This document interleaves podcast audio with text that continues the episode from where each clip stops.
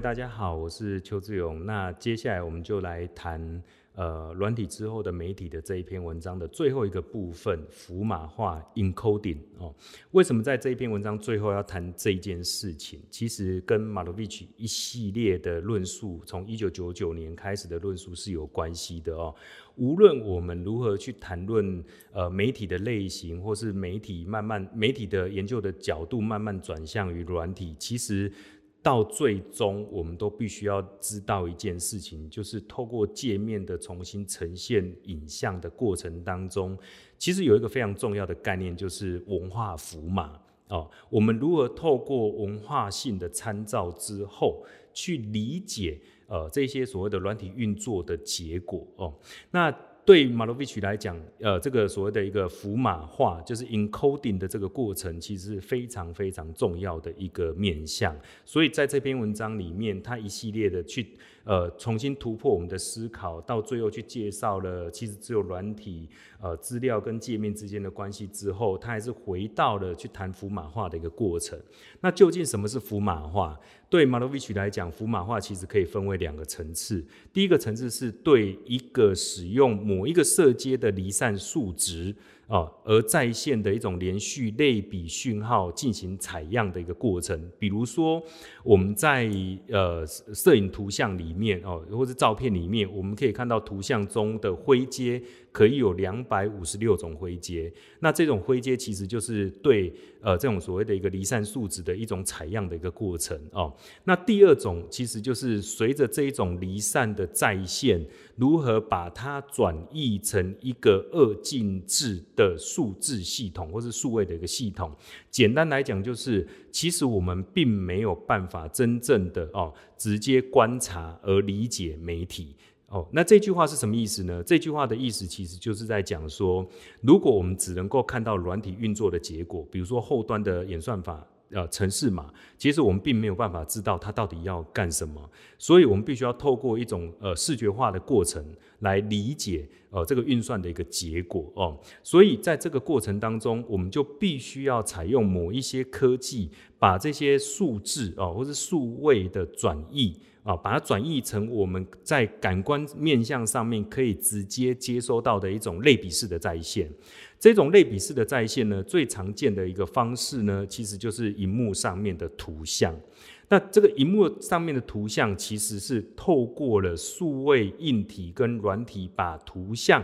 档案转译成呈现在荧幕上面我们可以理解的图像。这个过程其实就是呃，Malovich 一直在强调的一个 encoding 符码化的一个过程哦。那此外呢，其实呃，有一种媒体类型的一个数位式的再现，也可以被称之为是转译成另外一种我们感官可以接收的一个类型的一个概念。所以总体来讲，我们可以发现，软体透过了纳入更多控制以及资料在线的一个方式。广泛的扩展的这样的一个原则哦，举一个例子来讲，其实我们我可以选择把我正透过 Microsoft 啊 Office 的里面的一个文书处理的一个软体，像 Word 啊，撰写呃一篇文章，然后这篇文章呢，我可以用大纲模式来显示，那我也可以选择能够显示各种不同呃页。页页面边界的一种预览模式，预览列印的一个模式来观看。我也可以选择显示注脚或是隐藏注脚。我也可以命令呃用呃这种所谓的应用程式自动对比的一个方式来做摘要。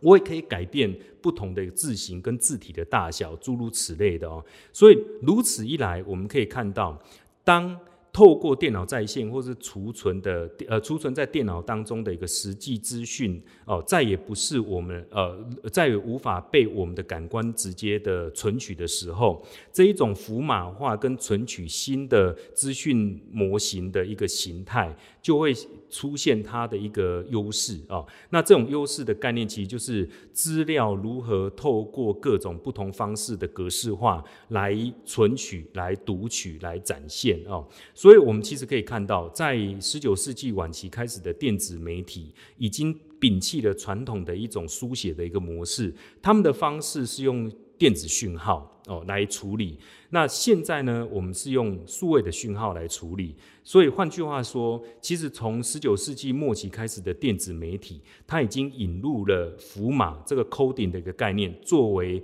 储存跟传递媒体的方式。比如说我们在讲广播，它可以是 AM 跟 FM，它可以是调幅跟调频。那如何把这个讯号的呃解压缩，再重新压缩，或者解字码，再重新字码的一个过程里面哦，我们可以发现有不同的一个处理的一个方式哦。那类似的一个概念，其实我们可以看到，这些数位的科技被引入到一个媒体的一个全新的一个层面里面来，就是我们现在所谓的数位的界面的时候，我们也必须要重新去在意哦，或是重新的去看待这种在线格式化以及控制讯号的一个方式。从而改变了媒体运作的一个方法，媒体的一个属性也不再仅是存在于资料当中，其实它同时也取决于科技的制造者所呈现的或是所提供的一个界面。所以这一百年以来，从十九世纪末期到现在以来哦，其实我们呃，对不起，从十九世纪的初期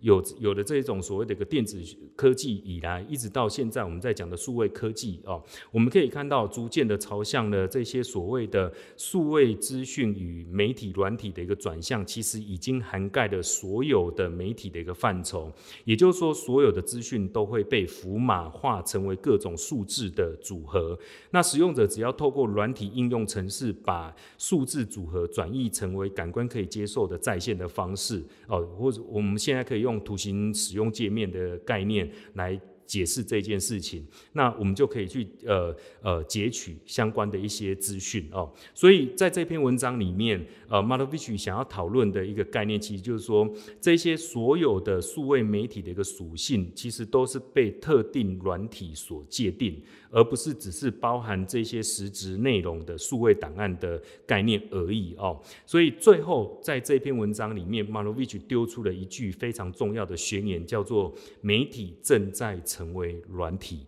也就是说，其实我们现在的数位的时代，我们在操作的，不管是 APP 也好，我们的任何的一种电脑里面的软体也好，都是。呃，这个软体的一个文化研究的一个范畴，那我们更不应该只是重视媒体的类型，我们应该回过头来来看一下这个被忽略的历史上面的一个独特的一个路径，也就是所谓的软体研究。那我想这篇文章我们就导读到这个地方，谢谢各位。